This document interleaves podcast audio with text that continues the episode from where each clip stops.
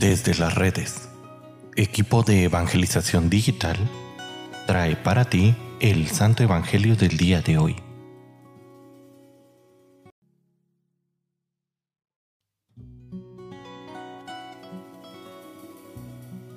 El día de hoy, sábado 18 de febrero, escuchemos con atención el Santo Evangelio según San Marcos.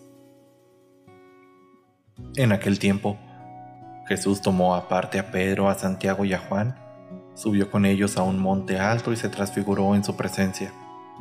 Sus vestiduras se pusieron esplendorosamente blancas, con una blancura que nadie puede lograr sobre la tierra.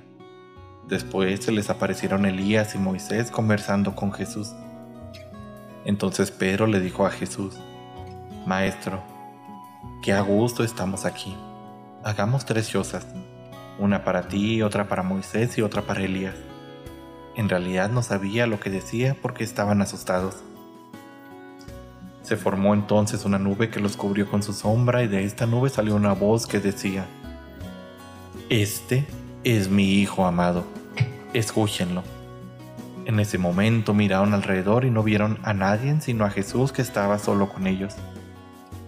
Cuando bajaban de la montaña Jesús les mandó que no contaran a nadie lo que habían visto hasta que el Hijo del Hombre resucitara de entre los muertos.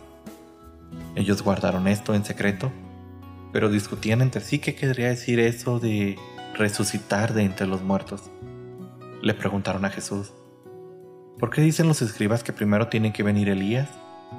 Él les contestó, si fuera cierto que Elías tiene que venir primero y tiene que poner todo en orden, entonces, ¿cómo es que está escrito que el Hijo del Hombre tiene que padecer mucho y de ser despreciado?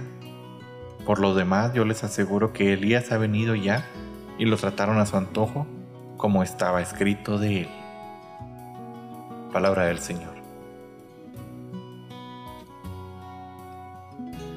En una ocasión le preguntaron a San Francisco sobre su relación con Dios, pues todos sabían que era muy profunda y que quería de esta manera ellos conocer más sobre estas experiencias místicas.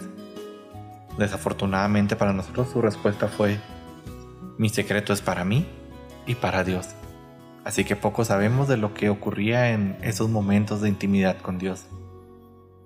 En el pasaje que hemos visto, nos refiere el evangelista sobre una de las experiencias más hermosas que tuvieron con Jesús al verlo glorificado, como lo veremos algún día cuando partamos de este mundo y vayamos al reino celestial.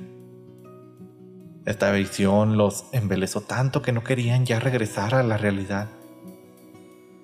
Y con cuánta razón decía San Pablo, ni ojo vio, ni oído escuchó, ni puede verte a la mente del hombre lo que Dios tiene preparado para los que lo aman.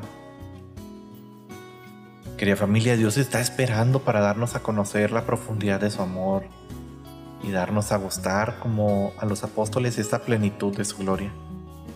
Pero para ello necesitamos subir a la montaña, es decir, necesitamos caminar hacia la cima de nuestra oración, lo que sin duda alguna requiere tiempo y sobre todo requiere de determinación. Ya lo decía Santa Teresa que quien quiere y se decide en llegar a la experiencia mística poniendo todo lo que está de su parte, ciertamente Dios no se la negará. Ánimo, no te desanimes en esta subida al monte de Dios, pues si perseveras en la oración, la alcanzarás.